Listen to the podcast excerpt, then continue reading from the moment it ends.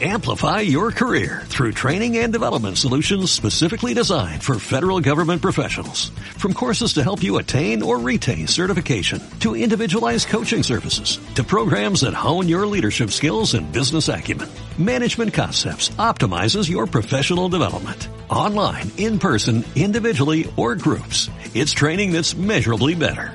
Learn more at managementconcepts.com. That's managementconcepts.com. Al día con Patricia Rodríguez.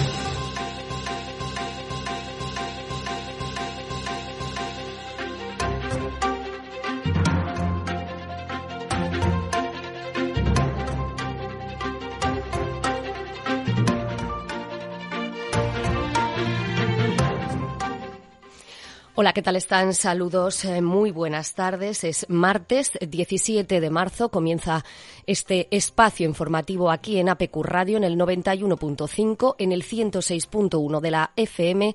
También, si lo prefieren, a través de nuestra página web www.apqradio.es en un día en el que Sanidad confirma 150 fallecidos y casi 2.000 casos más de coronavirus en un solo día. En total, 11.178 contagios, 491 muertos. Asturias ha registrado cuatro nuevos casos en las últimas horas. Son ya 193 positivos. Hay tres personas curadas y, de momento, lamentamos solo un fallecimiento. Cinco de los casos positivos están en la UCI, en la unidad de cuidados intensivos, en el UCA y en la red asturiana. Hay disponibles 2.745 camas, 151 en la UCI, más las unidades de reanimación quirúrgica. En un día también en el que la UME la Unidad Militar de Emergencias inicia los trabajos de desinfección en Oviedo. En torno a 40 efectivos se despliegan durante toda esta jornada en la capital de Asturias, en Oviedo, donde también están acompañados de patrullas informativas. Están en el Hospital Central de Asturias, en el UCA y en la Plaza de la Escandalera de Oviedo. Son los primeros puntos donde están apostados estos militares en labores de desinfección y con patrullas de información. Comenzamos.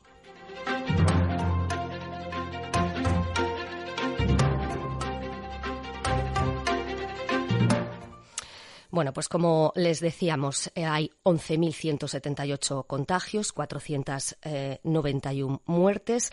Interior está contemplando el cierre del espacio aéreo. Vamos a intentar ordenar toda la información, todos los datos que van sucediendo y que vamos conociendo acerca de este virus, de la crisis del coronavirus, del estado de alarma de nuestro país. Me acompaña hoy Borja García nuevamente en este espacio informativo que haremos conjuntamente. Vamos a poder ofrecerles las declaraciones que están haciendo tanto las autoridades sanitarias como políticas. Borja, ¿qué tal? Muy buenas tardes. Hola, Patri. Pues eh, sí, estamos pendientes eh, primero también de la rueda de prensa que sobre esta hora suele siempre dar también el gobierno del Principado de Asturias ya en particular, que es lo que más siempre nos eh, interesa evidentemente en APQ en el ámbito regional, pero también evidentemente pues muy pendientes del ámbito nacional. Esa rueda de prensa que también da a las once, once y media más o menos el gobierno de España y que pues tiene en Fernando Simón a su portavoz, ¿no? En estos días, pues, pues con todo este tema del coronavirus. Un Fernando Simón, comentabas ahora los datos eh, del Principado de Asturias, que también daba, en eh, términos nacionales, los datos de España.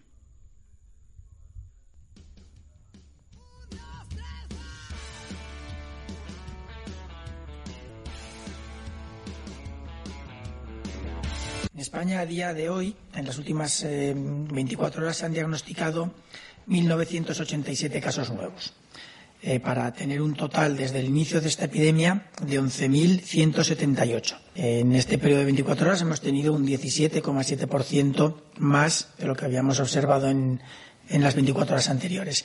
Este dato es algo menor de lo habitual, pero hay que valorarlo con cuidado porque ha habido pequeños cambios en las definiciones de caso que podrían tener parte de implicación en este descenso y también hablaba dentro de esos casos, pues evidentemente de toda la división ¿no? que se hace posteriormente en cuanto a los eh, casos que están en UCI, los casos que se han recuperado, más cifras. De ese total de 11.178 casos, se han hospitalizado un 46%, 5.136, un 5% están ingresados en UCI, 563, han fallecido un 4%, 491, y se han curado 1.098. 1.028 personas han sido dado de altas, dadas de alta. Es un 9% del total de los casos que se han diagnosticado hasta la fecha. Y un último sonido de Fernando Simón, algo que también, bueno, de alguna manera, eh, no es que preocupe, pero bueno, está en boca también, ¿no? De, la población. ¿Cuándo se volverán a hacer las eh, pruebas con una frecuencia mayor? ¿Cuándo no será solo ya eh, para casos muy evidentes? Bueno, pues dice que en un futuro muy cercano ya se volverán a hacer pruebas en casos leves. Lo cierto es que todo esto conlleva una logística muy importante que en un momento determinado, con una prioridad básica, que era poder atender a los casos más graves, eh, se ha tenido que retrasar ese, inicio de ese desarrollo de las pruebas para permitir establecer una logística más eficiente en un periodo de dos o tres días. Ahora mismo no se están realizando pruebas a los casos leves, pero sí que es cierto que estamos preparando una logística que en los próximos dos o tres días probablemente conseguiremos que se haga y también sonidos eh, acompañado en esa comparecencia Fernando Simón por María José Rayo, secretaria general de Transportes y de Movilidad, algo que pues eh, también evidentemente está a la orden del día. ¿Qué pasa con todos esos españoles que están ahora mismo fuera de España? Bueno, desde el ámbito internacional, más allá de lo que son las fronteras terrestres, eh, efectivamente ya hay países que están restringiendo sus vuelos con España, con lo cual la recomendación se hace más urgente todavía. Es importante que aquellos que quieran retornar retornen cuanto antes. Eh, no sabemos cómo se va a desarrollar la situación del transporte aéreo en los próximos días y no es deseable que nadie se quede pensando que si se lo hubieran avisado antes eh, se hubiera, hubiera venido a España y un sonido también, eh, hablábamos mucho ayer, ¿no? Por la mañana, el último sonido de María José Rayo, bueno, de, todas esas imágenes que se estaban haciendo virales de, los transportes públicos, sobre todo en Madrid, abarrotados. Bueno, eh, también durante la mañana se iban desmintiendo, ¿no? Un poco esas imágenes desde diferentes eh, ámbitos, sobre todo, bueno, estatales y, de las propias compañías. Renfe también pedía perdón porque una de las fotos, ¿no? Que, se hizo más viral coincidía en un error de Renfe varios trenes en, en la estación de Atocha que no iba a pasar y cierto es que luego por la tarde, igual que se hacían virales esas de por la mañana, pues ya también se empezaban a correr por las redes muchas fotos, sobre todo de andenes de metro totalmente vacíos en lo que concierne a Madrid. Bueno, este era el informe del día de hoy de María José Rayo. Afortunadamente, hoy podemos decir que los servicios de cercanías han funcionado con normalidad. Las cifras de utilización están siendo similares a las del día de ayer, en torno al 25% de lo que viene siendo un día normal. Se ha implantado esta mañana eh, un sistema de monitorización de andenes y estaciones con objeto de tratar de aglomeraciones. Se ha implantado un protocolo de reacción temprana tanto desde el punto de vista informativo como de las actuaciones que haya que llevar por la incidencia que pueda producirse y todo el Ministerio y las entidades del, grupo del, Ministerio, del grupo MITMA, están dejándose la piel para tratar de minimizar las incidencias. Bueno, pues esos serán los sonidos más destacados de esta comparecencia. Después del gabinete que se hace todas las mañanas, eh, también acompañados del eh, presidente del gobierno y de los cuatro ministros con poderes ahora mismo, o con más poderes, bueno, ahora mismo en esta situación de, estado de alarma, un eh, consejo de ministros también que se va a acometer en estas horas para acordar las medidas económicas, que es la otra gran preocupación, como vamos a contar. Sí, ya sabemos que de momento el Gobierno ha acordado este martes aplazar el pago de las hipotecas para las personas en situación de vulnerabilidad económica afectadas por esta crisis del coronavirus. La medida incluye la prohibición de cortar suministros básicos, es decir, el agua, luz y gas, a colectivos vulnerables, porque bueno, España suma 150 fallecidos, como les decíamos, y casi 2.000 casos en un solo día, según lo informa sanidad. Los contagiados son 11.178 y las víctimas mortales 491. Y según ha afirmado Fernando Simón en esa rueda de prensa, esto va a durar como mínimo otros 10 o 11 días, si no más. Vamos a irnos precisamente hacia una de las ciudades más eh, problemáticas, eh, una de las ciudades con más eh, contagios, con más fallecimientos, como es la capital de España, Madrid. Vamos a hablar en concreto con una persona, trabajadora padre de familia, que trabaja precisamente en otro país, eh, trabaja en Portugal, pero que evidentemente tiene que estar haciendo su labor ahora mismo desde la capital de España, desde Madrid, el conocido ya como teletrabajo. Vamos a hablar con Raúl Herrero. Muy buenas tardes. Hola, buenas tardes. Bueno, cuéntanos cómo estáis viviendo ahí en Madrid, en el foco principal de todo esto, donde más eh, casos se suman y donde desgraciadamente también se registran más fallecimientos. Bueno, pues adaptándonos, hay un poco de todo. Hay... Pero bueno, en la medida de lo posible yo creo que la gente lo vamos llevando bien. ¿no? Se percibe que la gente está aburrida con el alto contenido de mensajes de WhatsApp y, bueno, y bueno, y pues, conciliando, ¿no? Y conciliando, y conciliando. Como podemos. lo, más, lo más representativo, si cabe, es eso, que el, niño ha pasado a ser un miembro más del equipo de trabajo. Claro, porque tú trabajas en Oporto, ¿verdad? Eh, y te, han indicado que realmente, bueno, que evidentemente que no, que no puedes desplazarte allí, que tienes que hacer tu labor, puedes hacer tu labor desde casa. Sí, es cierto que se puede realizar mucha, muchas de las tareas desde, desde casa, haciendo teletrabajo. Eh, y hoy en día hay muchos medios para reunirnos. Hace como media hora, una hora he estado reunido con el equipo. Y, pero claro, por recomendaciones de... A mí me recomendaron no viajar el lunes pasado, que es justo cuando se publicó todo el tema de, de que ya los niños no tenían que ir al colegio, etcétera. Y bueno, los casos habían ascendido. Entonces eh, la empresa de Portugal me recomendó no, no, viajar para allá. Y bueno, entre comillas me venía bien para atender al niño. Claro. Eh, ¿Tenéis la sensación ahí en Madrid eh, de que Madrid está, está, convertida en una ciudad fantasma? ¿La gente está cumpliendo las recomendaciones que nos, eh, que nos envían desde, las, desde, el, desde el gobierno, desde las administraciones sanitarias? ¿Realmente está la gente cumpliendo o se está la gente descontrolando también? Porque voy a contar lo que está pasando seguidamente en Gijón, que lejos de parecer una ciudad fantasma, lleva cuatro multas por hora, o sea, de gente que no está cumpliendo eh, las recomendaciones de este estado de alarma. Así que no sé si ahí tenéis esa sensación.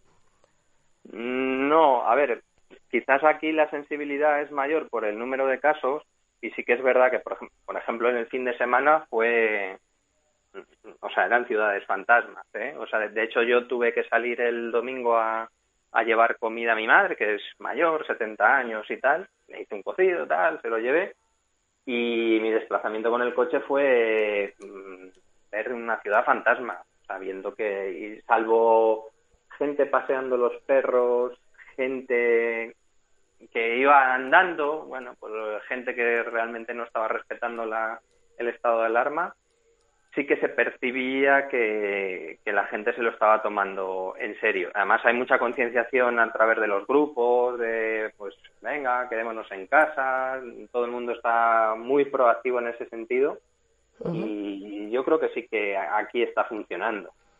Pues Voy a decir a pesar del número de población, pero sí que es verdad que también ayer cuando eso fue el fin de semana, que parece que bueno, pues a pesar de que hacía muy bueno aquí en Madrid, mm, todos eh, eh, nos volcamos en, bueno, nos recogemos el fin de semana. Luego ya en lunes, con el primer día laboral, en los grupos de, WhatsApp, pues la corriente era de, Oye, hay mucha gente yendo a trabajar, eh, las eh, estaciones de, metro, las estaciones de trenes están, claro, para el mensaje que nos habían pasado durante el fin de semana, de que era de que nos aislásemos y que no entrásemos en contacto con otras personas, pues claro, luego era contradictorio y de, bueno, y de repente el lunes claro, es que eso comentábamos aquí ayer mismo, eh, Borja, eh, Rafa, los compañeros y yo misma, que realmente eh, el fin de semana estábamos todos encerrados, pero el lunes todos salimos a la calle, bien o para trabajar o bien para ir al supermercado, comprar el pan.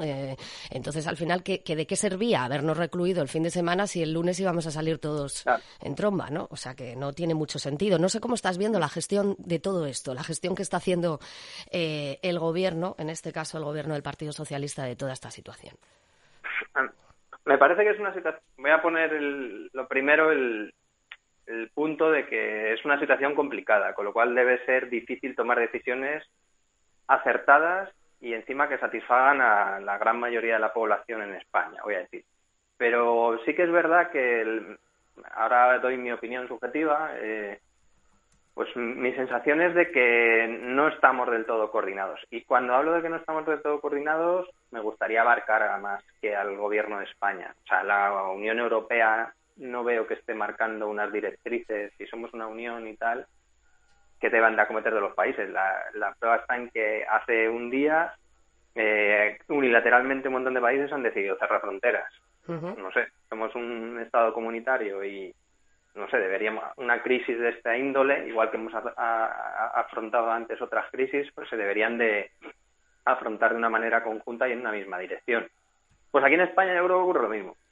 Tenemos el, el mismo problema, pero a, a, otra escala, que es el estado de las autonomías, y bueno, pues cada uno va haciendo la guerra por su lado y no había una dirección. Entonces, de repente aparece el gobierno de España, eh, toma una serie de medidas y no sé, creo que falta algo más de empuje, algo más de dirección de, de, asumir esa responsabilidad y ponerla en práctica. Pongo un ejemplo eh, que me afecta a mí personalmente.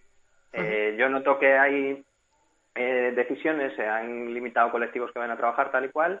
Mi mujer trabaja en banca y mi mujer trabaja en banca y no y en su oficina están trabajando todos los empleados y con apenas medios de desinfección. Y dices, ¿qué sentido tiene hoy en día que una entidad bancaria, una oficina, esté trabajando eh, y resulta que, con probabilidades de, contagio? No sé, creo que ese tipo de decisiones no, es, no están. Son matices, son detalles, pero joder, cada día se debería de poder ir afinando. Sí, se debería. Lo que pasa que, bueno, entre que se ha actuado tarde, una vez que se conocía el caso de lo que pasaba en Italia, entre que se ha actuado tarde y que luego se va a trompicones, porque ahí en Madrid se cerraron los colegios eh, de golpe, pero por ejemplo aquí en Asturias, eh, primero cerraron cuatro, en Oviedo, los demás seguían, eh, al final íbamos cada día a cuenta gotas, ¿no? Pues eso ocurre también, pues eso es lo que tú estás diciendo, ¿no? O sea... Lo... de coordinación y falta de dirección de alguien de arriba. De alguien de arriba, sí. Así es. Bueno, pues mm, eh, volveremos seguramente a hablar estos días a ver cómo se lleva eh, se va llevando este estado de alarma este encierro a ver si la gente sigue cumpliendo. Eh, muchas gracias por habernoslo contado aquí en APQ Radio desde Madrid Raúl Herrero. Muchas gracias.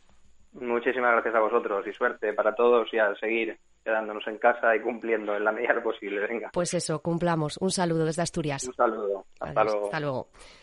Eh, bueno, Borja, pues eh, esa es la situación en Madrid. Eh, aquí en Asturias, como decíamos, hay multas, como hablábamos ahora con Raúl, en Gijón, por ejemplo, cuatro a la hora por saltarse las recomendaciones. En Oviedo las entradas están blindadas a la ciudad. La Policía Nacional está controlando a todos mm. los vehículos que acceden a la capital. O sea, la cosa se está poniendo cada vez más seria. Y la Unidad Militar de Emergencias, pues como decíamos, iniciando ya esos trabajos de desinfección en Oviedo, en el UCA, en el Hospital Central de Asturias y en la Plaza de la Escandalera con patrullas informativas. Sí, da la sensación de que mm, todo es progresivo, ¿no? Eh, por ejemplo, incluso también la, implantación de, sanciones, eh, mismamente. Hablabas ahora de los controles, ¿no? Que se están haciendo en, sobre todo a la entrada de, Oviedo. Eh, no nos olvidemos que, evidentemente, como, capital del Principado de Asturias, pues es una de las ciudades que más asturianos acogen día a día para, de alguna manera, trabajar y que los trabajos como estamos comprobando, ¿no? Que muchas veces, en, muchas ocasiones, no se están parando y, ya se están haciendo esos controles. De momento, ayer eh, eran controles meramente informativos, pero eh, a partir ya seguramente de hoy eh, serán controles que en el caso de no cumplir eh, con lo establecido pues vendrán acompañados de sanciones como está pasando ya en el ámbito local pues con todos esos casos que estamos viendo y que se están haciendo ya conocidos. Más de 30 me parece que eran ayer en Gijón en torno a más de 20 también en Avilés lo mismo en Oviedo. Bueno pues evidentemente la, policía local también aplicando ese decreto y yo creo que también de alguna manera eh, el hacer público esas cifras y el hacer público los casos que muchas veces parecen hasta de broma eh, hoy por la mañana veíamos un hombre eh, multado al salir de la playa de San Lorenzo después de, su baño diario que ayuda también a la, a la, sociedad, ¿no? Para todos aquellos que están en casa pensando o, siendo reacios a, a, cumplir las normas, bueno, pues que vean que de verdad sí que se están aplicando y sí que se están multando, que parece que es lo que muchas veces más no molesta, pero lo que más duele. Bueno, es que mm, cuatro multas por hora parece eh, surrealista. O sea, quiero decir, es que ya no es que la gente, es que hay, eh, se comenta incluso que hay gente que coge la barra de pan del día anterior y sale con ella para pasear, simplemente, para dar un paseo. O sea, yo es que mm, creo que nos estamos, eh, nos estamos volviendo todos un poco, quizás en este país no estamos acostumbrados a estar encerrados, pero bueno, es que al final esto es una situación excepcional. Mm, y luego lo que nos comentaba también Raúl, esas esas medidas que están mm. poniendo para la gente que está de cara al público, que está trabajando en supermercados, en la banca, eh, al final es que em, tenemos que hacer todos por, por, por, los demás, porque es que si no, no es incontrolable esto. Claro, eh, muchas, evidentemente, los primeros, no danificados, ¿no? pero los primeros en el, en el foco en ese tema de trabajadores, evidentemente, son todos los de la sanidad, ¿no? que se han visto ante una papeleta pues eh, bastante complicada y que yo creo debemos reconocer ahora y con el paso del tiempo más todavía todo el trabajo que están afrontando estos días y al resto de colectivos, ¿no? Nos olvidamos pues de todos esos eh, camioneros, de todos esos mm, gente de supermercado y ya estoy yo también cayendo en el error de enumerar porque yo seguramente también ahora eh, me vaya a dejar alguno, ¿no? Y como siempre hay muchos afectados también que nos dejamos, pues tanto yo como el resto de la gente es lo que siempre se recuerda, ¿no? El que no se dice. Bueno, son muchos los que están en el día a día, también los carteros eh, que siguen trabajando, bueno, muchísimas profesiones, ¿no? Las que están en el día a día todavía con servicios mínimos o con servicios reducidos, eso sí, eh, manteniendo ese, ese trabajo diario. Y, y que está en una especie de, no de limbo, pero bueno, de cierto riesgo. Sin un control. Bueno, pues para eso vamos a, vamos a intentar hablar ahora, que seguramente nos lo va a explicar perfectamente, porque el Sindicato Veterinario Profesional de Asturias ha advertido, ha alertado de 26 nuevas medidas extra de prevención, precisamente para particulares, para supermercados y para otros servicios. Lo publica SIBEPA, como decimos, ese Sindicato Veterinario Profesional de Asturias, en su blog, también en su página de Facebook. Son medidas de prevención extra aportadas por sus profesionales, especialmente por los inspectores veterinarios de salud eh, pública, porque mucha gente tiende a pensar que un sindicato veterinario solo tiene que ver con lo que implica animales, pero para nada, y por eso nos lo va a explicar perfectamente ahora aquí en los micrófonos de APQ Radio José Romojaro. Muy buenas tardes. José Romojaro, buenas tardes. Bueno, parece ser que no tenemos la comunicación en estos momentos con José Romojaro. Intentaremos hacerlo a lo largo de este informativo porque, como les decimos, son medidas que el Sindicato Veterinario Profesional de Asturias ha publicado en su blog y también en su página de Facebook para prevenir. Son medidas eh, extra de prevención para particulares, para supermercados y para otros servicios, porque como les decimos, los veterinarios no solo se ocupan de lo que tiene que ver con los animales, sino que son inspectores veterinarios de salud pública que amplían a muchos servicios, no solo animales. Y para ello es para lo que queríamos hablar hoy desde aquí con José Romojaro, que me parece que ya lo tenemos al otro lado de la línea telefónica. José, muy buenas tardes. Hola, buenas tardes. Bueno, cuéntanos esas 26 medidas extra de prevención que habéis publicado en vuestro blog, en vuestro en vuestra página de, de Facebook. ¿A, qué, ¿A quién van dirigidas y en qué consisten? Bueno, pues mira, van dirigidas principalmente a digamos que a los establecimientos que permanecen abiertos, sobre todo centrado en aquellos de alimentación, supermercados y pequeñas tiendas de alimentación, y a los particulares, a las medidas extra que pueden tomar los particulares para protegerse a sí mismos. Porque, a ver, vamos a ver, somos conscientes que, que no es fácil de la noche a la mañana cambiar las costumbres y eh, tú tienes que pensar si que, que, muchos profesionales, incluso profesionales sanitarios que no están habituados a hacerlo, pues fácilmente caen en el error. Es decir, entrenar a un cirujano para que no se toque la nariz o, o la cara cuando está operando a veces lleva meses de entrenamiento y la gente pues de la noche a la mañana tiene que adquirir ciertas costumbres y resulta es, es complicado, es difícil, sobre todo en los trabajadores de este tipo de establecimientos y se tiende fácilmente a cometer errores o bien por desconocimiento o bien por simple despiste. Bueno, entonces, em, entre ellas, entre los servicios y establecimientos abiertos, ¿qué es lo, más adecuado a hacer, según vosotros? Bueno, pues mira, nosotros identificamos ahora mismo como uno de los puntos calientes más sensibles para el contagio los supermercados. Eh, las grandes tiendas de alimentación, pues como sabemos, muchas de ellas tienen espacios restringidos y solo han dejado abierta la parte de la alimentación, pero, eh, por ejemplo, las cajeras deberían estar dotadas todas ellas, en todos ellos, de gafas de protección, de, de mascarilla y de guantes, pero no solo son las protecciones que deben llevar, sino cómo las deben utilizar, porque hemos estado observando que estos días había muchas cajeras que tenían guantes puestos y que eh, simplemente tenían esos guantes y trabajaban normalmente, como en otras ocasiones. Los guantes no son para proteger la piel de las manos de las cajeras, los guantes son para evitar la contaminación cruzada, es decir, que venga un producto contaminado por un cliente infectado y que se pase esa contaminación a otros productos, o que la misma cajera pueda estar infectada y no lo sepa y se toque la cara, se toque los ojos y con esos guantes toque otros productos. Entonces hay que dotar a estos puestos de desinfectante o bien eh, alcohol pulverizado, otros tipos de desinfectante para que entre cliente y cliente se desinfecten las manos de la cajera, las superficies y los teclados, por ejemplo, cuando se introducen las claves de las tarjetas, ¿no? Entonces eh, hemos observado que en muchos en muchos establecimientos de este tipo, incluso cadenas, pues estas medidas se intentan tomar con la buena voluntad, pero a veces no se toman todas o por desconocimiento no se no se aplican bien, no se utilizan bien. Hemos encontrado eh, establecimientos de cadenas que no tenían ni mascarilla ni gafas, solo tenían guantes y que encima no los desinfectaban, otras que tenían mascarilla y tenían guantes pero tampoco desinfectaban los guantes, etcétera. Eso es, eso es uno de los puntos calientes que más, que más más se hace notar. Después, por ejemplo, en tiendas más pequeñas, a lo mejor establecimientos de barrio más pequeños, pues hay veces que no toman ningún tipo de medida, es decir, no se ven ni gafas de protección, ni mascarillas, ni guantes.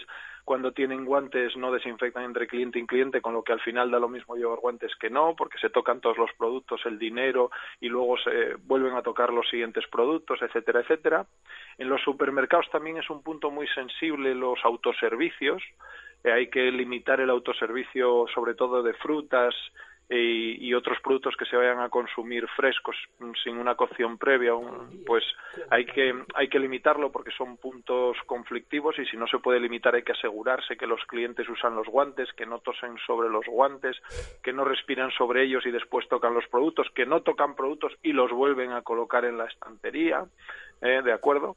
Eh, en las pequeñas tiendas, como os estábamos diciendo, por ejemplo, también es bueno que si hay varios trabajadores, uno se dedique exclusivamente a cobrar, mientras que, que los otros se dediquen a servir con cuidado de, de, evitar el contacto con, con los clientes, que el dinero se desinfecte con alcohol, alcohol pulverizado, por ejemplo, alcohol sanitario, que es eficaz por encima de 95 grados, pues que se desinfecte el dinero de vez en cuando, cuando sobre todo en las pequeñas tiendas no se tiende a utilizar la tarjeta de crédito, ahí es más importante esto, ¿no?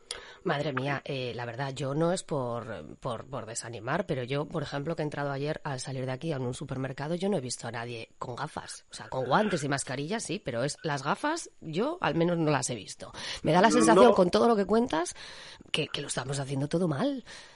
Bueno, la verdad es que, como te digo, no es fácil implementar de la noche a la mañana. Vamos a ver, la gente no tiene una formación de base sanitaria y los, la formación de manipuladores ya de un tiempo a esta parte cada vez es más deficiente, porque antiguamente estaba supervisada por la administración y ahora cualquiera se saca un carnet de manipulador 20 minutos delante de un ordenador pagando 7 euros y en realidad luego no sabe nada de higiene eh, ni higiene de los alimentos ni nada. Entonces, no es fácil de la noche a la mañana que todo el mundo aprenda y lo haga bien, ¿no? Y menos que se equipen adecuadamente, pues porque muchas veces no le dan importancia a las gafas de protección o simplemente porque son difíciles de conseguir para todos los empleados en una situación como esta, pero los ojos son una vía de entrada de contaminación muy importante y la gente se toca la cara y los ojos de forma inconsciente constantemente. Entonces las gafas de protección, sobre todo en ciertos puestos como las cajeras, pues son algo importante. ¿Y por qué no está adecuadamente implementado? Pues porque la Administración todavía no ha dado unas directrices generales para este tipo de establecimientos. Desde el sindicato estamos ahora hablando de ello y queremos ponernos en contacto con los responsables para que emitan unas directrices generales, aparte de las recomendaciones que podamos dar nosotros como sindicato, y además que envíen a los inspectores con carácter urgente a comprobar que esto es así, porque ahora mismo por lo menos en Asturias, los inspectores de sanidad estamos, eh, digamos que en servicios mínimos, cuando eh, desde nuestro punto de vista probablemente tuviéramos que estar al pie del cañón mirando que esto se cumpliera, es decir, con una serie de condiciones dotados de equipos de protección adecuada y en su caso, y eh, si hiciera falta, acompañados de las fuerzas de seguridad del Estado, pues hacer una una visita rápida de todos estos establecimientos para ver si se cumplen. Porque en realidad tampoco es que no quieran, es que simplemente no tienen muchas veces unas instrucciones claras y cuando las tienen no tienen suficiente formación para aplicarlas con eficacia y cometen errores con mucha facilidad.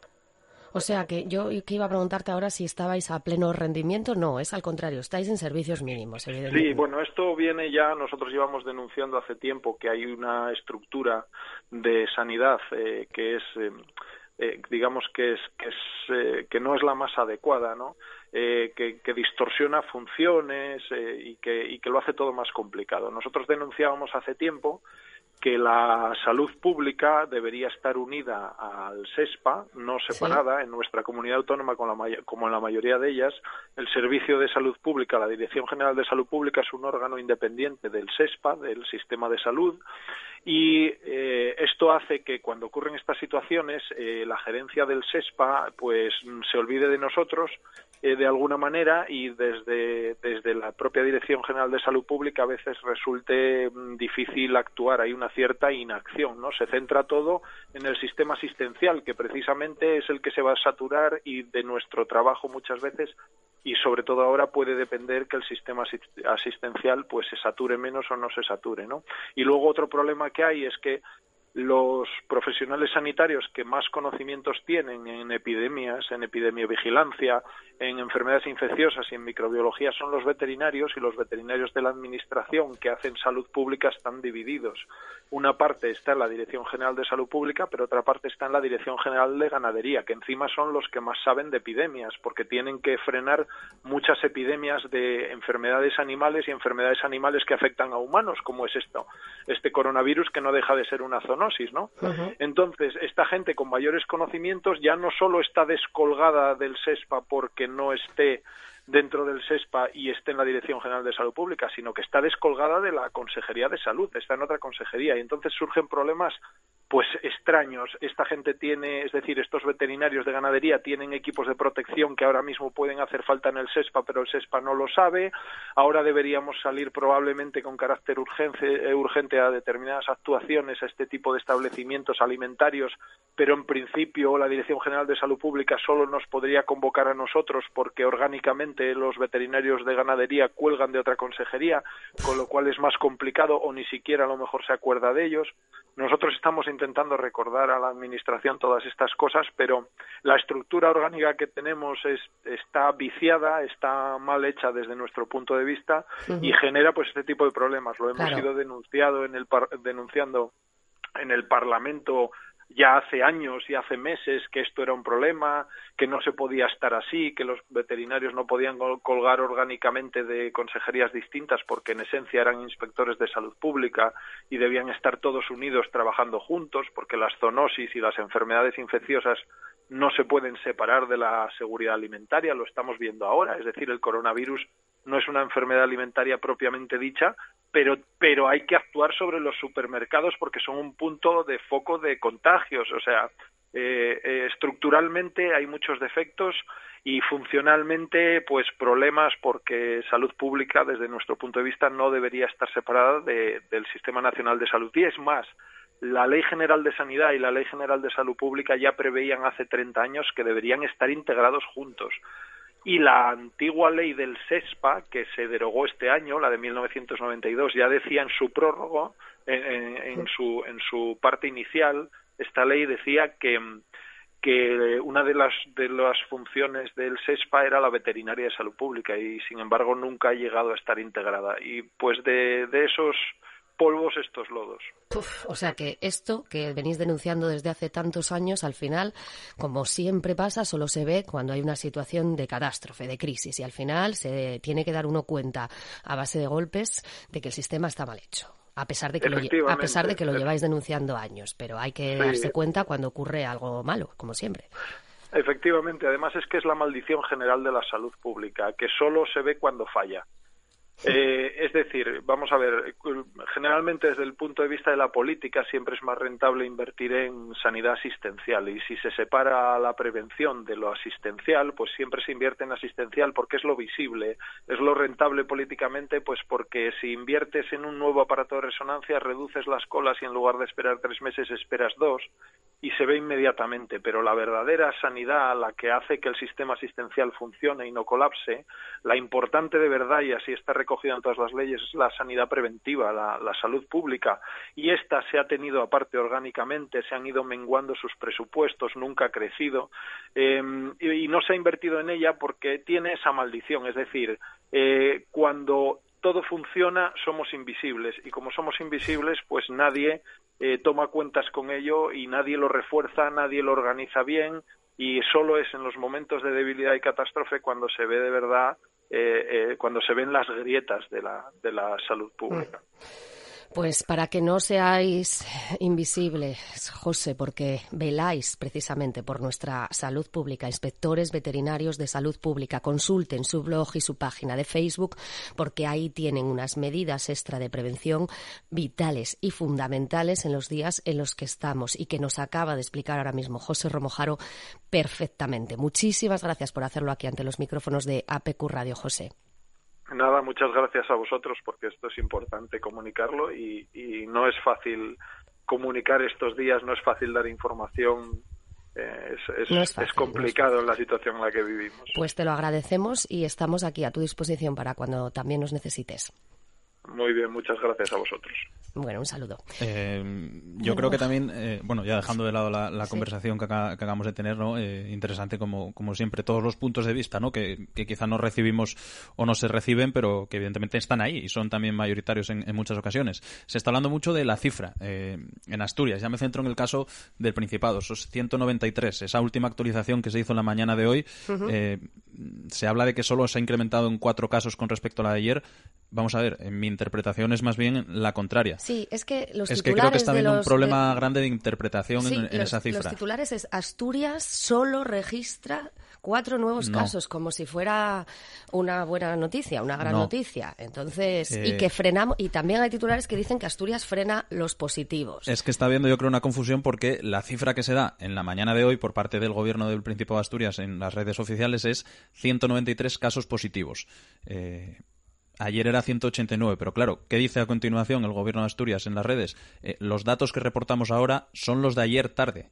Eh, a partir de hoy solo haremos esta comunicación por las mañanas, es decir, son, son los datos de ayer. Son los 189 de ayer más los cuatro casos de tres curaciones y un fallecido, 193. la cifra no ha cambiado no porque no haya habido positivos o porque no o porque no los haya habido, sino porque no han dado ese dato. Lo van a dar mañana por la mañana y va a ser el dato de hoy. Claro, entonces es que al final... El dato es el mismo, o sea, no ha mejorado nada ni ha empeorado nada. Esa es mi interpretación y vamos, la interpretación del Principado. Ahora en la rueda de prensa imagino que lo aclararán Cociño y, los, y las autoridades competentes, pero la cifra ni ha aumentado ni ha mejorado. Es la misma y a partir de ahora los datos van a saberse por la mañana, no va a haber dato por la tarde y ese dato va a referirse al día anterior, es decir, el dato de hoy lo vamos a tener mañana, por la mañana. Exactamente, que quede claro que lo que se publica es eso y además es que tenemos cinco de esos casos en la unidad de cuidados intensivos. Correcto. o sea que, en fin, bueno, eh, hacemos una pequeña pausa y enseguida volvemos a actualizar toda la información. En Gijón, Sidrería Parrilla, el nuevo Yagar, el mejor sitio si te quieres fartucar. Prueba nuestro espectacular menú de arroz con bugre para dos personas y nuestros menús especiales de bacalaos, menús ricos y abundantes, que en Asturias somos de buen comer. Sidrería Parrilla, el nuevo Yagar, tapeo variado, buena sidra y buen ambiente, además de nuestra terraza. Sidrería Parrilla, el nuevo Yagar, Avenida Gaspar García Laviana 69. Buen ambiente, buena sidra y la mejor gastronomía. ¿Quieres conocer tu futuro? ¿Encontrarás trabajo? ¿Amor? ¿Mejorará tu economía? Llama a Tarot Teresa. Más de 25 años ayudando a personas a conocer su futuro. No lo dudes, en Tarot Teresa te ayudamos sin que le duela a tu bolsillo. Llama ya al 684-602-055. 684-602-055. Confía en Tarot Teresa. Te queremos ayudar. Tapiauto Principado, empresa especializada en tapizados en todo tipo de vehículos. Tapiauto, personalice o ponga al día sus asientos, volantes y techos, tendrán un aspecto mejorado, su vehículo como nuevo. También trabajos en techos descapotables y caravanas.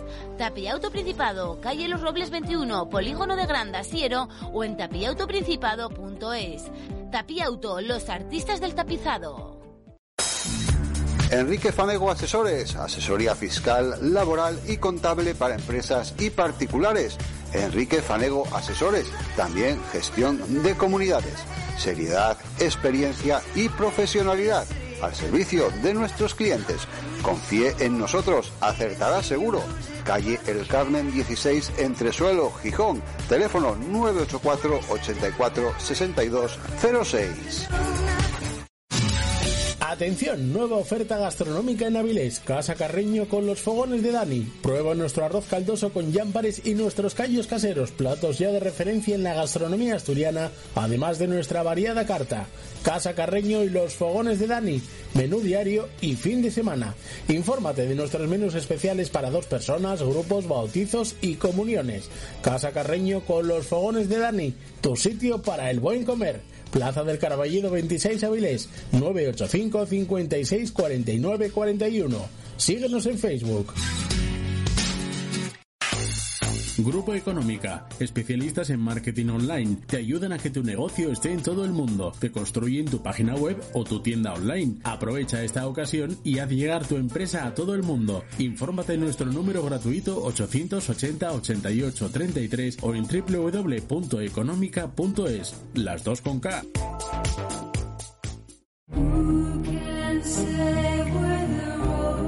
Las reformas en casa suponen un gran esfuerzo económico y personal en cualquier familia. Por eso Tendencias Más quiere contribuir en su economía ofreciéndole grandes ofertas en el cambio de su cocina, baño o reforma general de su hogar, dándole soluciones y acabados impecables.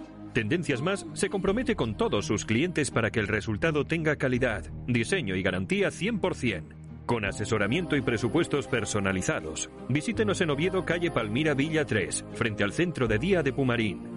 Tendencias Más, comprometidos con su satisfacción.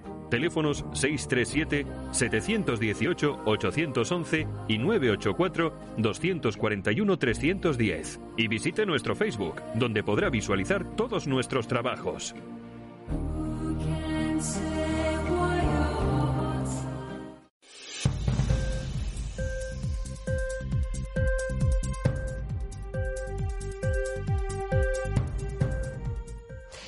Bueno, pues ya estamos de vuelta. Repasamos las cifras. 11.178 contagios, 491 fallecimientos en Asturias, esos 193 positivos, como decía Borja, sin datos actualizados porque se comunican durante las mañanas, así que es el mismo dato que ayer.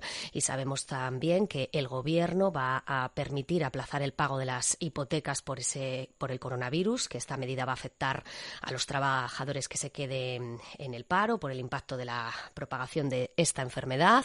Hablamos también ahora de miedo porque la gente evidentemente está viviendo situaciones, estamos en un estado de alarma y son pocos no son pocos los que tienen miedo, hay gente que tiene más que otra. Entonces vamos a hablar ahora de una iniciativa, de una aplicación en concreto de psicólogos eh, cuya misión es hacer eh, terapia psicológica eh, online de forma gratuita ante esta crisis del COVID-19 y para que nos lo cuenten. Tenemos al fundador de esta plataforma aquí en los micrófonos de APQ Radio, Martín Villanueva. Muy buenas tardes.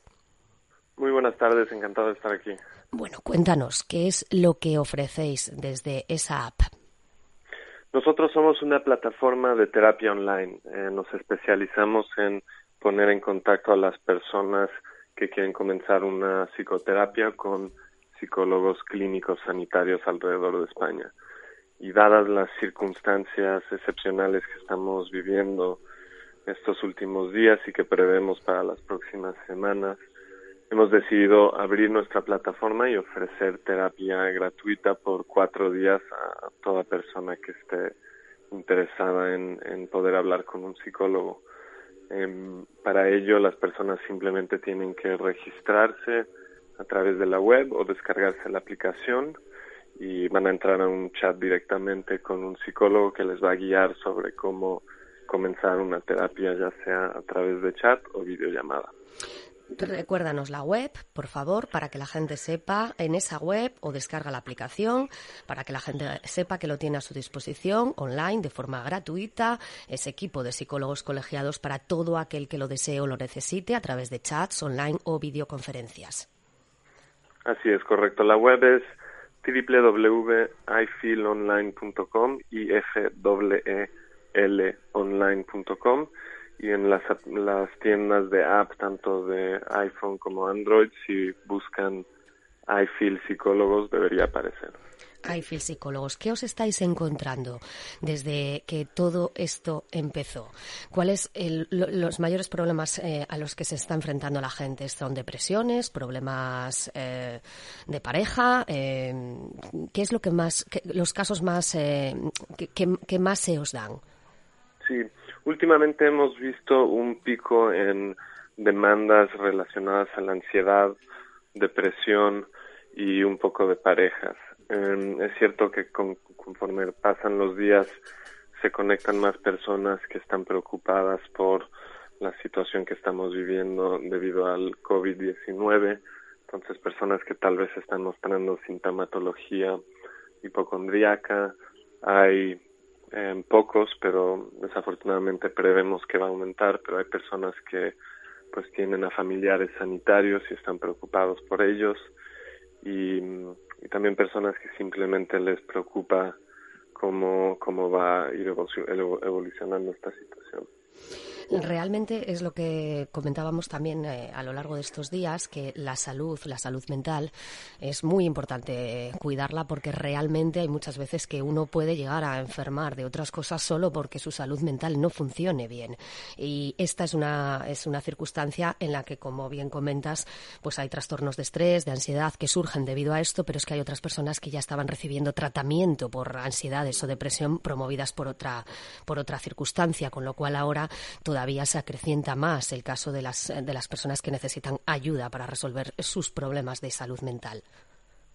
Sí, totalmente de acuerdo. Em, de hecho, hay una gran parte de la población que antes estaba realizando terapia de forma presencial y que ahora ya, pues, por las por el confinamiento no pueden acudir a esas citas. Entonces, no solo a través de nosotros, pero muchos psicólogos están pasando sus pacientes al formato online y tienes toda la razón em, debido al, a lo que estamos viviendo en, en, España la salud mental es importante cuidarla. Eh, no solo para tranquilizar a las personas pero pues también para evitar que llegue a casos peores que se desarrollen algo más difícil de tratar que tal vez requiera una atención presencial.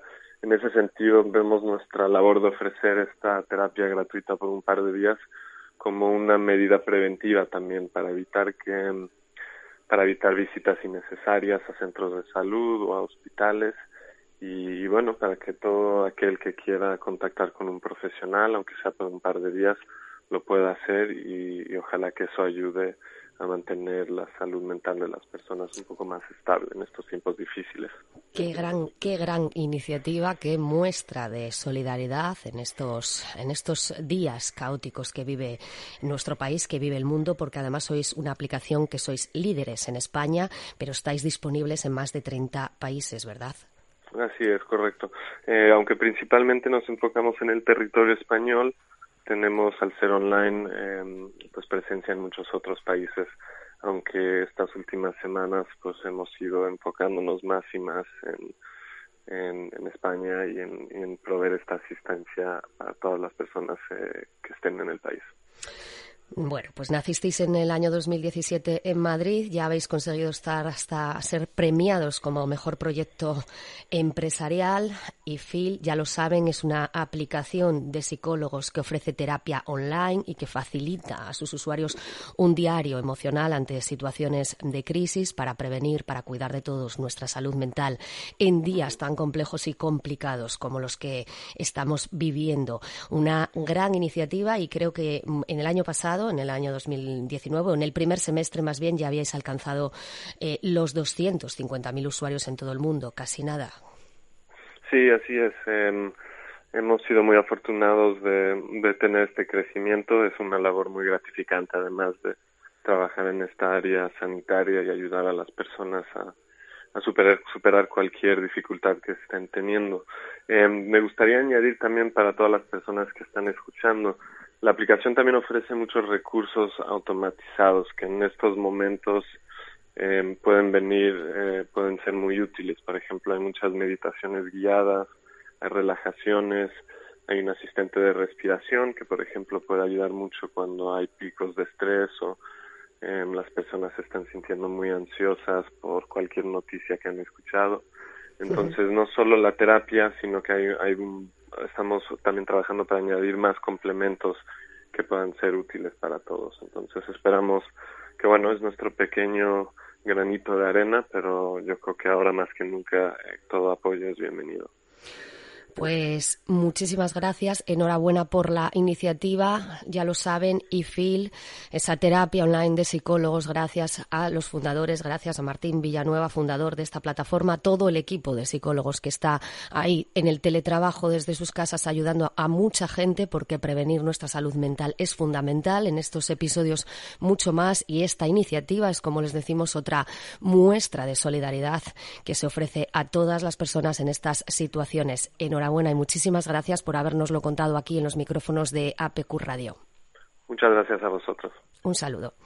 Adiós. Bueno, pues Borja, ya ves otra iniciativa, porque al final eh, son tontos los sectores que abarcan una crisis como, como esta, que estamos viendo una situación tan excepcional como esta, que al final, pues. Y es un aspecto a tener en cuenta también, ¿no? Todos esos aspectos secundarios que, estamos comentando, pues otro más, ¿no? El, aparte de las que se, puedan generar ahora de esas situaciones de estrés o de, bueno, de soledad eh, que se puedan generar con, con, esta situación que tenemos que vivir ahora con este confinamiento, eh, las situaciones de este tipo que ya venían eh, siendo tratadas antes y que ahora, bueno, pues es una complicación también para el paciente, para el propio mm, especialista y bueno, que son más cosas que, que, cambian y más cosas que tienen que encontrar una alternativa eh, en esta situación que como decimos es totalmente anómala y evidentemente pues es todo progresivo, ¿no? Todos los casos de primero evidentemente pues se centra todo ¿no? en lo que es la enfermedad, pero eh, también hay numerosos eh, multitud, cada uno prácticamente tenemos un caso o, alguna circunstancia que en lo que nuestra vida ha cambiado por lo menos y esa circunstancia puede ser algo positivo, algo que da igual o algo negativo y claro, eh, cada uno son muchas personas. Bueno, esto en lo que tiene que ver con la salud mental, si nos metemos ya en el tema económico, en fin, el Gobierno acabábamos de decir al inicio de este espacio informativo que prevé aprobar hoy en Consejo de Ministros esa moratoria en el pago de hipotecas para la población afectada por la crisis del coronavirus. Son muchas de las personas porque nos ha llegado a través del correo de informativos de APQ Radio, informativos arroba apqradio.es, alguna que, algún que otro comentario, alguna que otra consulta y alguna otras cosas que nos quieren contar los que han tenido que cerrar eh, sus negocios. En concreto, nos ha escrito la propietaria de una peluquería de Oviedo para decirnos que, en su opinión, cree que, en su opinión personal, cree que mucha gente acabará cerrando su negocio porque se está perdiendo mucho dinero y que por mucho que se diga desde la administración que se les va a ayudar, piensan, o al menos esta propietaria piensa, que todo lo que den ahora lo van a quitar mañana y propone que se recorten los sueldos precisamente los políticos y que les perdonen a estos eh, comercios, a estos eh, profesionales los impuestos de abril, que así asegura esta, esta propietaria de una peluquería en Oviedo que le saldrían las cuentas. Y para hablar de iniciativas de cuentas, eh, una que precisamente propone uno de los diputados de la Junta General del Principado, diputado de Foro, Pedro Leal, y que nos va a contar ahora mismo aquí en los micrófonos de APQ Radio. Muy buenas tardes, Pedro. Buenas tardes. Bueno, cuéntanos, muy bien. Cuéntanos que has, eh, has lanzado unas medidas que suponen un gesto hacia, hacia todos los españoles. Bueno, pues eh, yo creo que en estas circunstancias y ante la situación de estado de alarma y de las restricciones y limitaciones que, se, que, impone esta, esta situación, yo creo que como políticos, como cargos electos, debemos de, dar ejemplo y, tenemos que hacer iniciativas, como digo, de carácter ejemplarizante. ¿no? Y en este caso, en primer lugar, propongo que los grupos parlamentarios dejen de percibir las subvenciones al estar paralizada la actividad parlamentaria. No tenemos plenos, no tenemos comisiones, no hay grupos de trabajo, no hay comisiones de estudio. No hay comisiones de estudio y, percibimos los grupos una importante cantidad de dinero para gastos de funcionamiento de esa actividad. Por tanto, ese sería el primer lote o el primer cupo que se podía evitar y realizar las modificaciones presupuestarias oportunas para que vaya destinada a los colectivos socioeconómicamente más vulnerables. Y en este caso yo considero que muy vulnerables son los autónomos, los comerciantes, eh, los ganaderos, aquellos que cierran la persiana y que mañana no ingresan nada. Claro, estaba comentando ahora precisamente eso, una, una, una, una, persona que nos escribe, que tiene una peluquería y que dice, es que estoy perdiendo mucho dinero y no creo que por todo lo que están diciendo ahora que me van a dar, luego no me lo vayan a quitar por otro lado y al final acabaré cerrando mi negocio. Sí.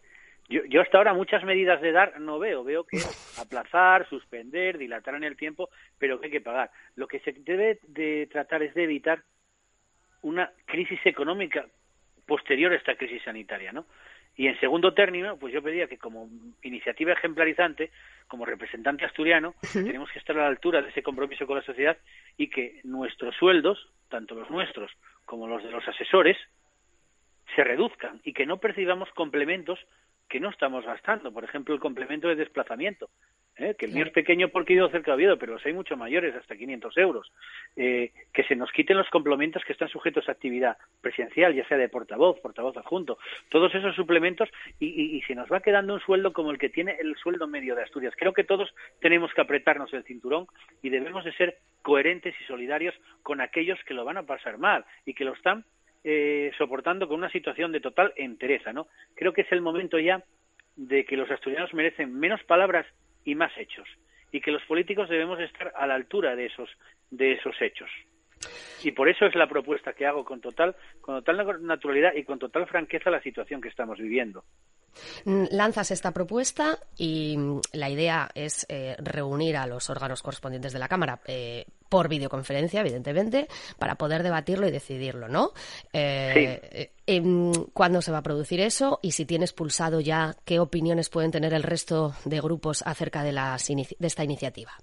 Pues lo desconozco, yo simplemente la, ¿La, registro, nadie, nadie la lanzo, nadie me ha, me ha, me ha comunicado nada al respecto, pero voy a insistir voy a insistir en ello y la voy a trasladar a los portavoces del resto de los de los grupos de los grupos parlamentarios. Creo que es un momento de, de emergencia y creo que estas medidas que propongo, que pueden no ser muchas, pero si las aplicamos, las aplicamos en otros estamentos de la administración, que tampoco eh, que, que, pueden eh, contribuir a ahorrar el gasto. Con eso podemos hacer una modificación presupuestaria para dar una, para dar una ayuda a estas personas a mayores a mayores de las que puede estar o puede estar planeando el gobierno de España, ¿no? Y proteger, en este caso, a un sector económico asturiano muy importante porque de la población activa nada más y nada menos que son 75.000 los autónomos que tenemos en nuestra región.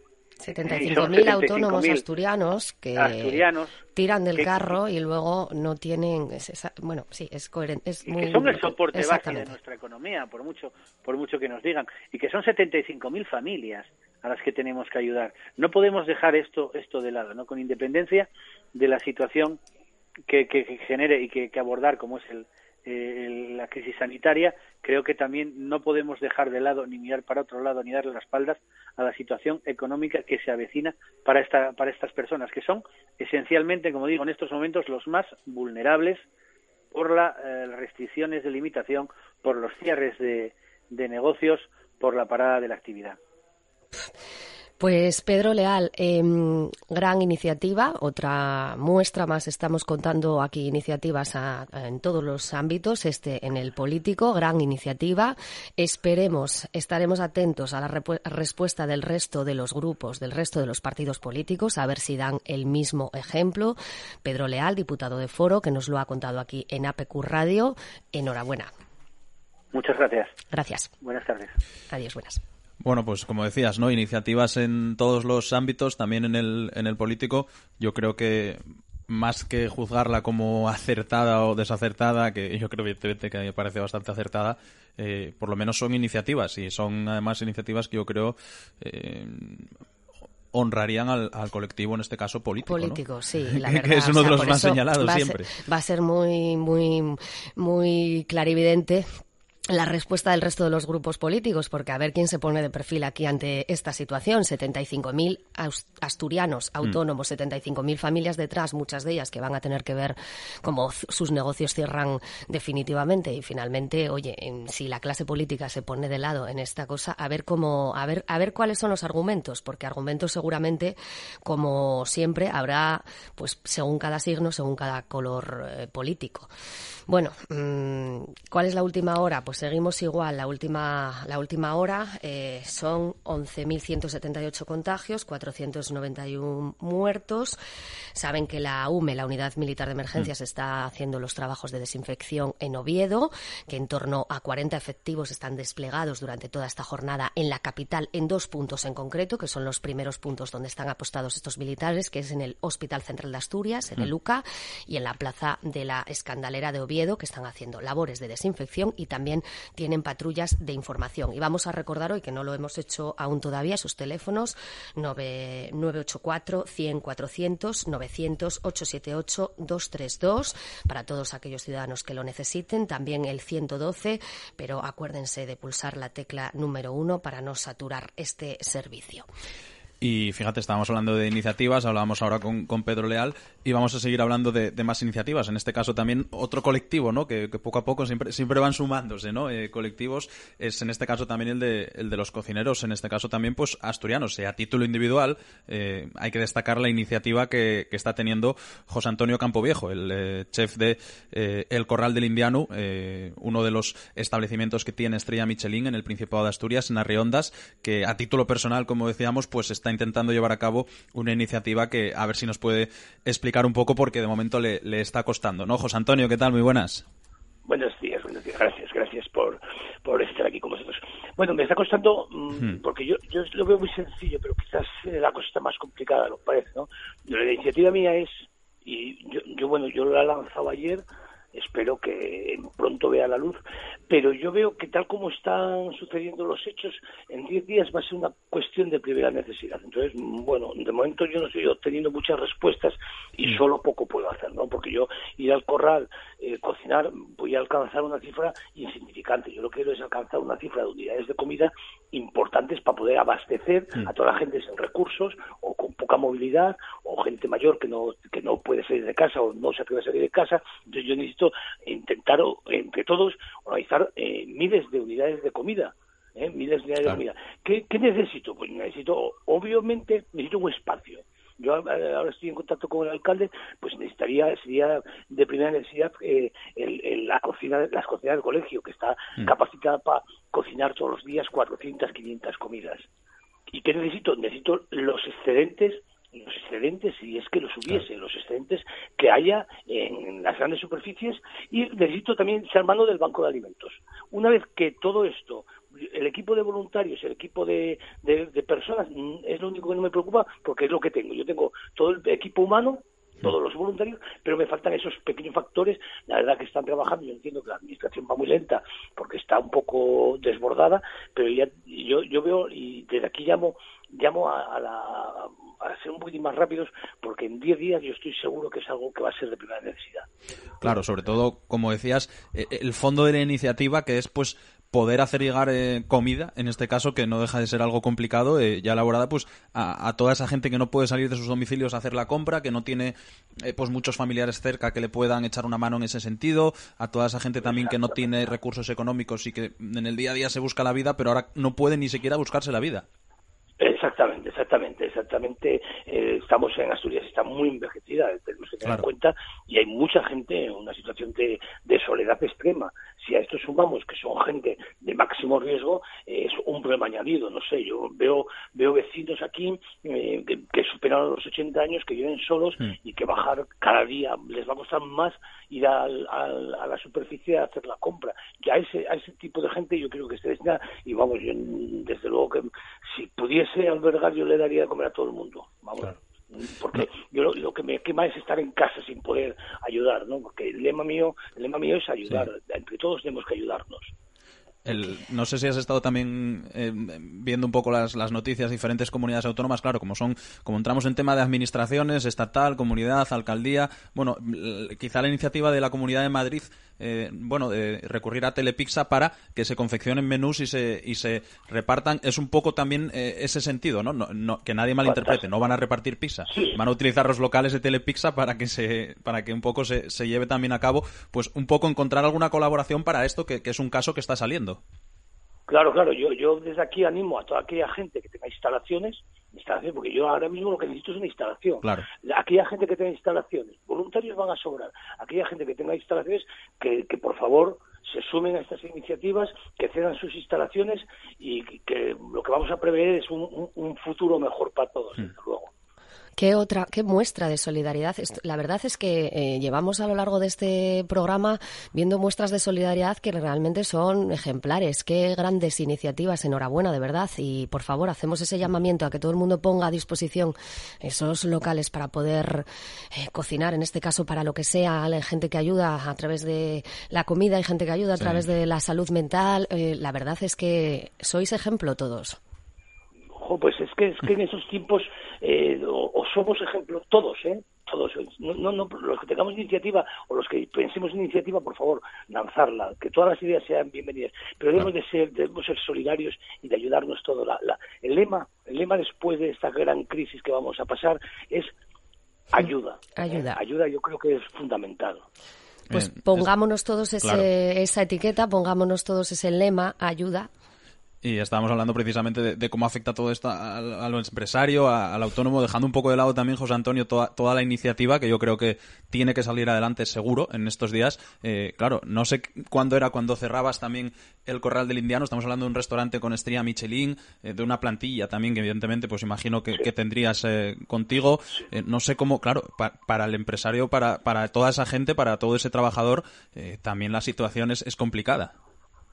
Bueno, pues los trabajadores están en casa, los pobres también, imagínate, porque somos gente muy activa, están en casa y, bueno, pues eh, de momento, pues no sé, nosotros no hemos tomado ninguna, ninguna, ningún, ninguna medida, no hemos tomado ninguna medida porque el, el factor económico, yo creo que con, con todo lo que está sucediendo en este país, el factor económico pasa a un segundo plano. Claro.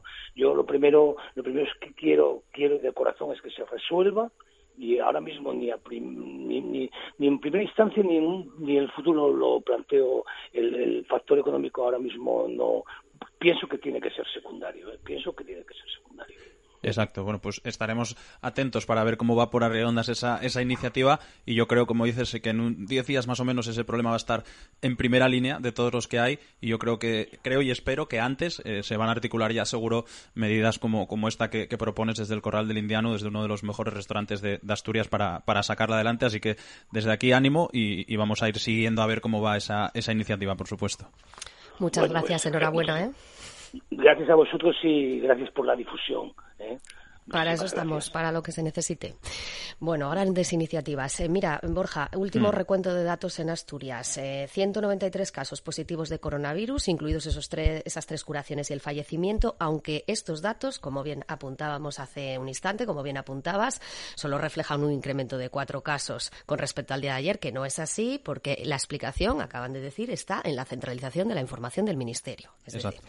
entonces, el Ministerio de Sanidad cierra el recuento ayer eh, por la tarde y por tanto va con retraso en lo que a contabilidad de casos se refiere. Y por eso eh, ese solo eh, eh, lo volvemos a puntualizar. Mm, ¿Te parece que hagamos una pausa y volvemos a actualizar toda la información? Me parece perfecto. Pues hasta ahora.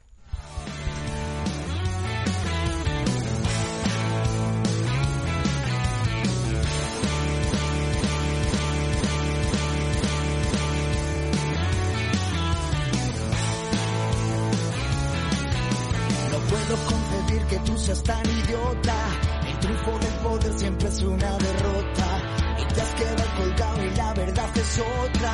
El mundo es de papel y con papel se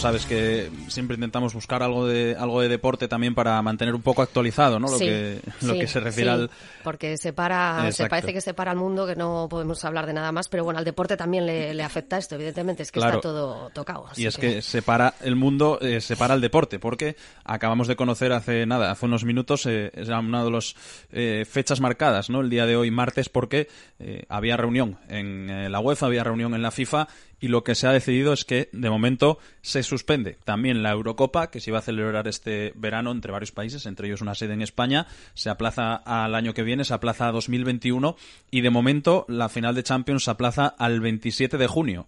Claro, eh, el hecho de que se aplace la Eurocopa al año que viene deja una cierta cifra interesante e importante de, días o de meses incluso eh, libres para que se puedan ir corriendo las demás competiciones. Ahora ya, pues evidentemente entra en juego también el hecho de cuándo, cuánto va a durar esto, eh, hasta cuándo se va a prolongar esta situación. De momento, la final de Champions se ha mandado ya a finales de junio, eh, posiblemente la fecha más tardía de la historia para la final de Champions, pero no nos olvidemos que estamos en octavos, que todavía falta eh, la eliminatoria de, vuelta, así que muchos partidos que se van a tener que jugar, las ligas eh, también, evidentemente, de cada una de las competiciones, en el caso de que se reanuden. Bueno, ahora mismo esa es la actualidad en lo que se refiere al deporte, lo que acaba de acordar la FIFA, lo que acaba de acordar la UEFA, se suspende la Eurocopa de este año de 2020 y la final de Champions se aplaza de momento al 27 de junio. Veremos si al final se pueden cumplir esas fechas o esperemos que sí, porque eso significaría que se ha dejado de lado todo, todo este tema. Sí, la verdad que sí. Esperemos que sí, no por el deporte, sino por, por el tema eh, pues, sanitario de salud, que, sería que se, que se ha dejado de lado. ¿no? Eh, ¿Cómo está afectando al deporte? Bueno, pues eh, lo estamos contando ¿no? todos estos días. Vamos a escuchar primero una recopilación de, mensajes de diferentes deportistas que, está recopilando también el gobierno del Principado.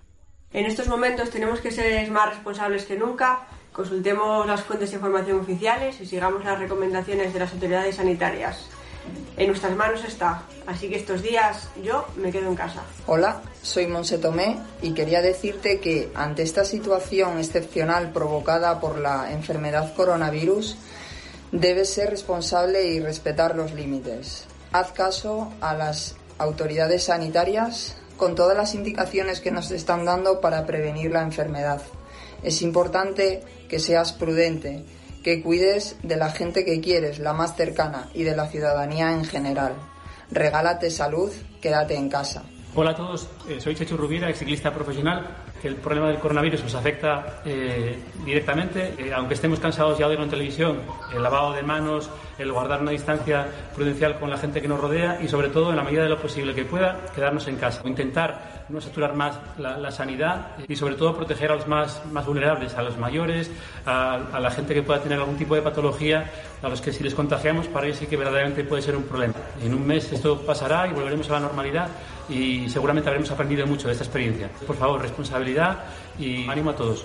Hola a todos, soy David Villa y bueno, ante esta difícil situación que estamos viviendo por el coronavirus, creo que todos deberíamos ser prudentes, creo que todos eh, deberíamos no traspasar los límites, escuchar a las autoridades sanitarias, son los que nos recomiendan eh, lo mejor que podemos hacer eh, para ayudar con, esta causa.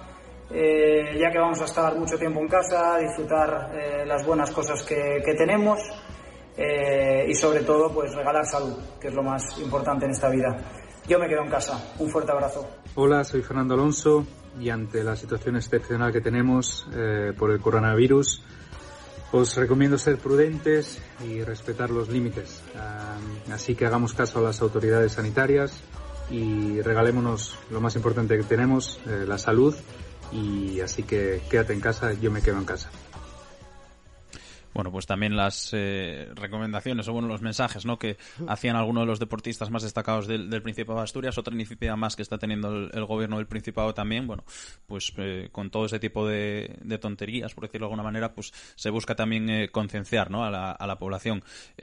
¿Cómo lo están viviendo? Ayer escuchábamos a los preparadores físicos del, del Real Oviedo y del, del, Sporting cómo estaban, bueno, pues de alguna manera recomendando ¿no? a sus plantillas, a sus jugadores, a futbolistas profesionales que, que viven de esto y que su trabajo también el, el qué hacer, ¿no? En estos días. Bueno, pues también le ponía, eh, en el caso del Real Oviedo, un punto, no sé si de cordura, pero le quitaba hierro al, al asunto, lo que siempre hablamos, ¿no? Que, eh, pues bueno, eh, el futbolista dentro de lo que cabe, el día de mañana, si no sucede nada no malo, va a tener, va a seguir teniendo, ¿no? Ese, ese trabajo y ha tenido que venir precisamente un futbolista como es Marcos Angali, jugador del Real Oviedo, a, a expresar, ¿no? Esa, esa opinión y ese sentir también de, pues bueno, cómo lo vive un poco, en este caso, la plantilla del Oviedo y el, y el futbolista profesional. Palabras de, de Marcos Angali. Bueno, pues aquí en casa, imagino que todo el mundo, ¿no? Viviendo esta situación de, cierta incertidumbre, pero intentando llevar las horas lo mejor posible. Bueno, lógicamente sí, en alguna ocasión, ¿no? Te ha tocado esta parte del grupo por tema de lesión, pero, pero bueno, en alguna ocasión por, por tema de alguna enfermedad o, o tener fiebre, quedarse en casa varios días, pero bueno, sabiendo que el mundo sigue funcionando detrás de ti, ¿no? Eh, en este caso creo que, que bueno, la, la situación de incertidumbre es grande, pero, pero bueno, gracias a Dios, pues, pues bueno, el club nos ha podido facilitar cierto material deportivo y, bueno, la verdad que agradecidos por ello para poder realizar un poco de ejercicio en casa.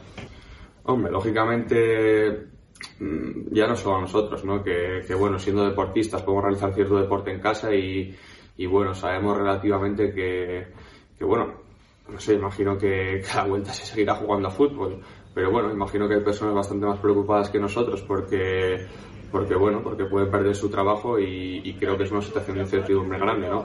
Pero bueno, por la parte que nos toca, nosotros eh, intentando pues estar lo mejor posible, eh, cuidarse dentro de lo posible también y, y, bueno, pensando que en algún momento pues se volverá a jugar a fútbol.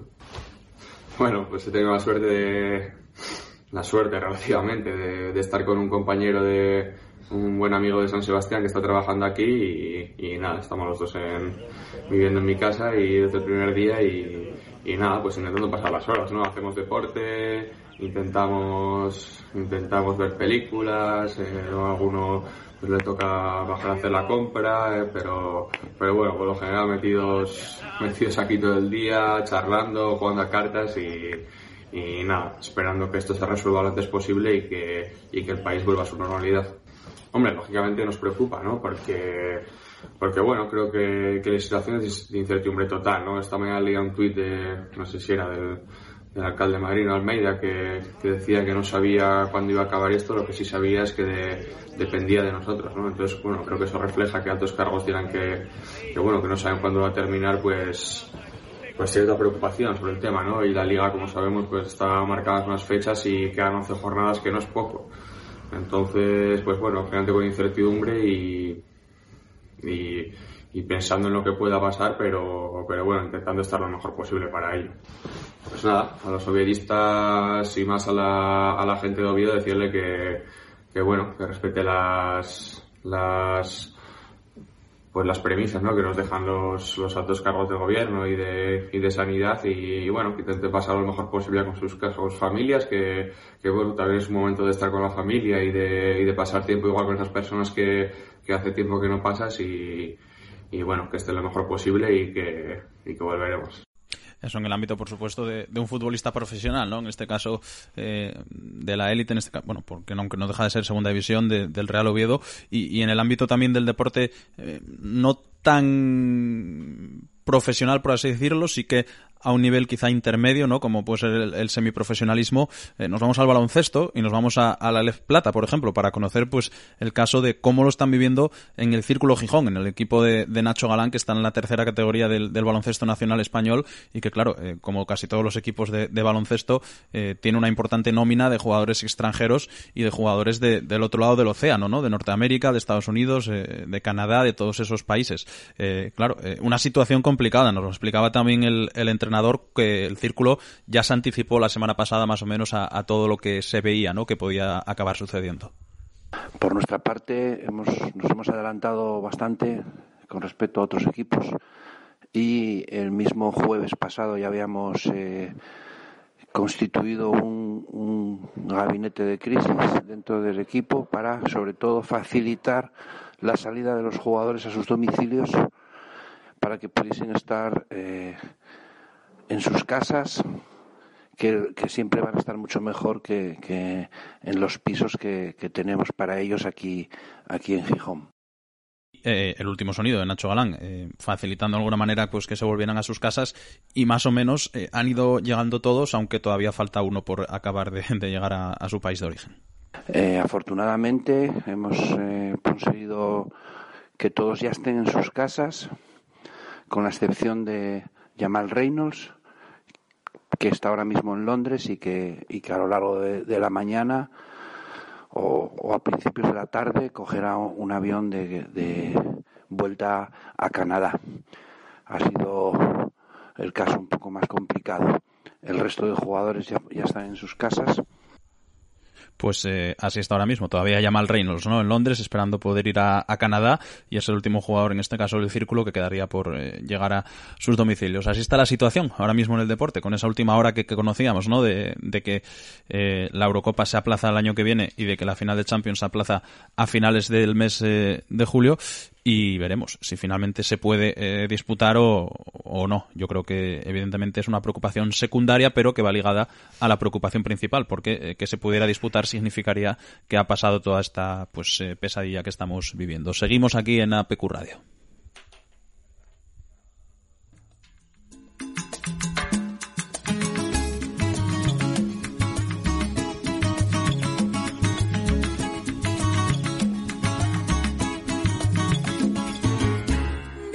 Bella, de mi tierra santa.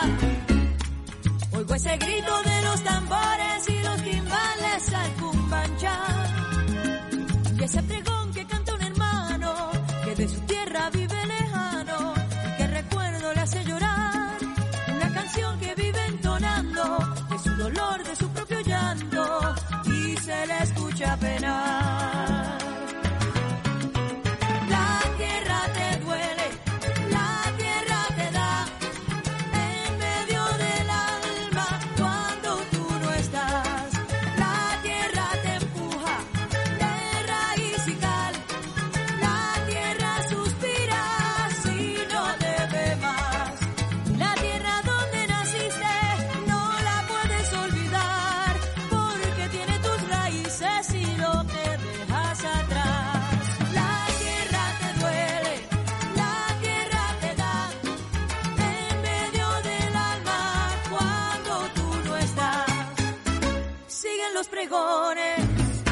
La melancolía.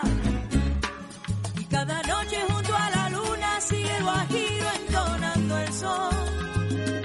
Y cada calle que va a mi pueblo tiene un quejido, tiene un lamento, tiene nostalgia como su voz. Esa canción que sigue entonando, corre la sangre y sigue llegando con más fuerza al corazón.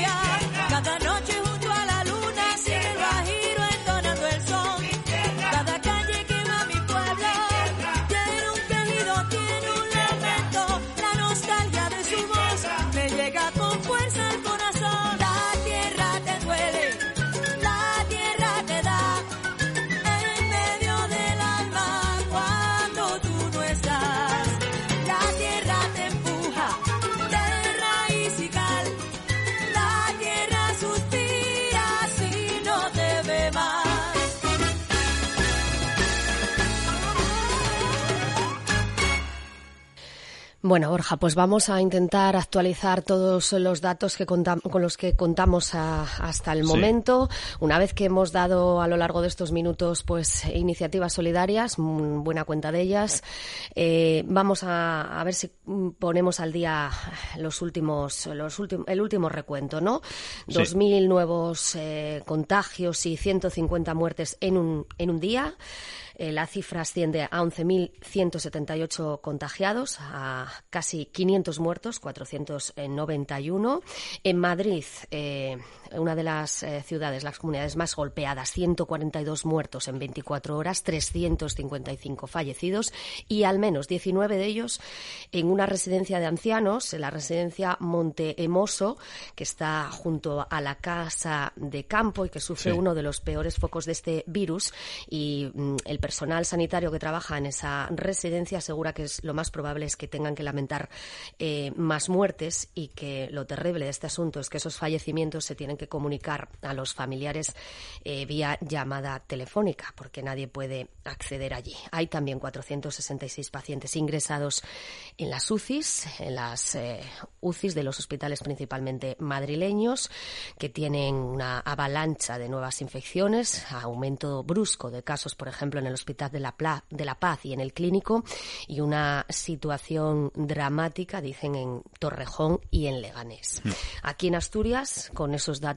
Eh, que tenemos hasta a estas horas 193 positivos, tres personas curadas, afortunadamente, mm. y Esperemos seguir así, solo lamentamos ese fallecimiento. Mañana lo actualizaremos. Mañana veremos si seguimos con, con esta senda y si realmente eh, se están frenando los casos o no. Cinco de ellos están en las unidades de cuidados intensivos de Luca y de momento dicen que en la red asturiana hay 2.745 camas disponibles y 151 en la UCI, más las unidades de reanimación quirúrgica. Más los centros privados que también conocíamos esta mañana que se había llegado a un acuerdo con ellos que en caso de necesidad, pues eh, también habría camas UCI, ¿no? Sobre todo en el eh, centro médico. En el centro médico. Y bueno, la UME, la Unidad Militar de Emergencias, ya lo saben, haciendo esos trabajos de desinfección en la capital, en Oviedo, en el Hospital Central de Asturias y en la Plaza de la Escandalera y con patrullas informativas. Las recomendaciones también eh, para extremar la prevención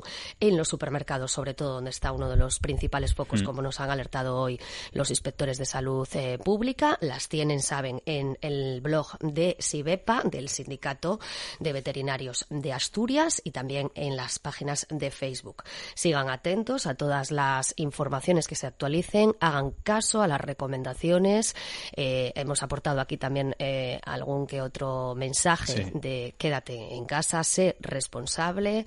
Eh, lo importante es la salud, lo decían los deportistas. Regalémonos, por tanto, salud. Así que vamos a ver si entre todos conseguimos hacer esa cadena humana de solidaridad. Ya hemos visto que hay bastante ejemplos, así que esperemos que sigamos todos cumpliendo, que no haya que seguir contando noticias como multas en Gijón de cuatro a la hora y esperemos que todos recapacitemos un poco y seamos es que cuatro multas a la hora son muchas, ¿eh? Es que, en fin. Pero para eh, cualquier cosa, para tráfico, bueno, para sí, para tráfico en ciudad me parece una cifra alta, no, estamos hablando de un radar de autopista. Pues para, pues para cualquier cosa de ciudad, cuatro me parecen muchas. Es llamativo. Entonces esperemos no tener que contar más ese tipo de noticias y que todo el mundo está cumpliendo y todo el mundo está respetando. Quédense en casa y sean responsables, tomen todas las medidas de, prevención que puedan y, sobre todo estén informados y alerta de lo que debemos o no hacer. Mm. Mañana volvemos con más actualidad, con más información, esperemos que con mucha más solidaridad. Hasta mañana.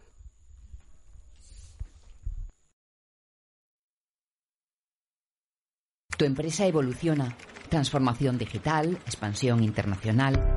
Caja Rural de Asturias te aporta los servicios financieros más avanzados y el compromiso de siempre. Estamos a tu lado, comprometidos con tu empresa para seguir creciendo juntos. Caja Rural de Asturias, la caja de las empresas.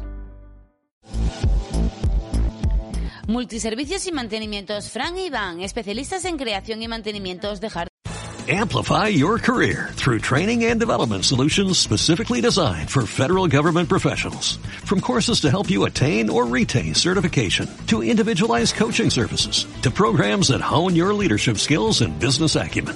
Management Concepts optimizes your professional development. Online, in person, individually, or groups. It's training that's measurably better. Learn more at managementconcepts.com. That's managementconcepts.com.